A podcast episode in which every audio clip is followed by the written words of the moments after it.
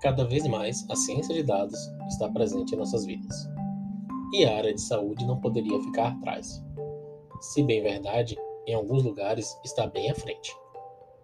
Eu sou Jorge Barreto, professor da disciplina de bioinformática, e neste podcast irei trazer para vocês o que existe de ciência de dados na área de saúde. Cada vez mais aumenta a importância de conhecer formas eficientes de aproveitar grande quantidade de dados de saúde para melhorar diagnósticos, gerar insights, promover qualidade e melhoria na prestação de serviços. Mas, para podermos trabalhar as grandes bases de dados de informações existentes, precisamos adquirir conhecimentos, que algumas vezes transcende o escopo comum que estamos acostumados. Este é o nosso caso. Estamos aprendendo em nossa disciplina de bioinformática algo diferente do que estamos acostumados no curso, nosso curso de saúde, mas de forma nenhuma desconectado do que precisamos para exercer nossa profissão, ou até evoluir técnicas e conhecimentos através de pesquisas embasadas nas análises de dados que nós mesmos iremos realizar. Por exemplo, as clínicas médias de Ping'an Good Doctor, uma empresa chinesa de saúde, fazem um atendimento completo do paciente, incluindo diagnóstico e medicação em um minuto. Para isso, toda a operação é feita por meio do uso de inteligência artificial e sem funcionários. Mas como é que eles conseguem fazer isso? Bem antes de ter sido criado um sistema de inteligência artificial para realizar o atendimento e a medicação, que fosse capaz de realizar diagnósticos simples, uma grande base de informações de pacientes, contendo informações de resultado de exames, anamnese, entrevistas, consultas, foi reunida, analisada e a partir daí criado modelos de atendimento que conseguem auxiliar o diagnóstico do médico. Quando foi possível verificar que o auxílio ao médico estava já formalizado e com índices de assertividade perto da perfeição, então os modelos foram criados para trabalhar sozinhos. Mas depois, quem receita os medicamentos? Quem acompanha o tratamento?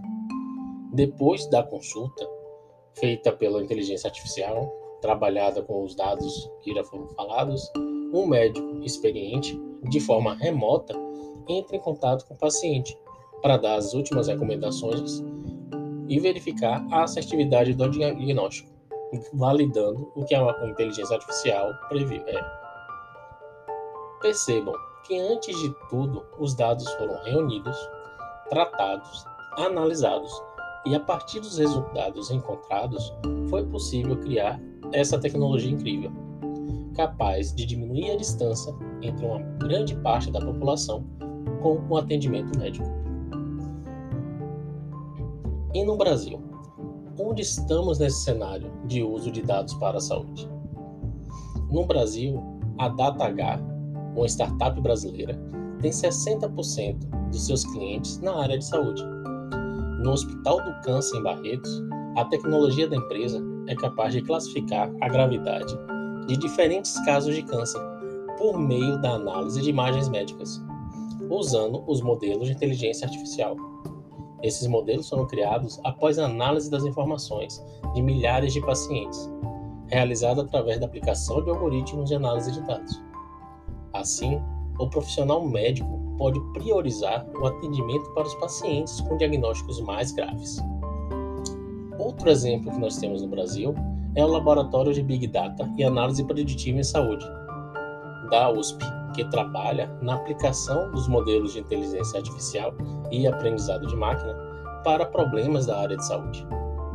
De acordo com o professor Alexandre Chavegato, diretor do LabDAPS, as novas tecnologias já melhoram a eficiência de clínicas médicas no país inteiro. Todo esse avanço tecnológico na área de saúde foi construído através da aplicação de análise de dados, e criação de algoritmos que automatizaram o tratamento e manipulação de dados. Isso mesmo, os assuntos que vocês estão vendo em nossa disciplina de bioinformática.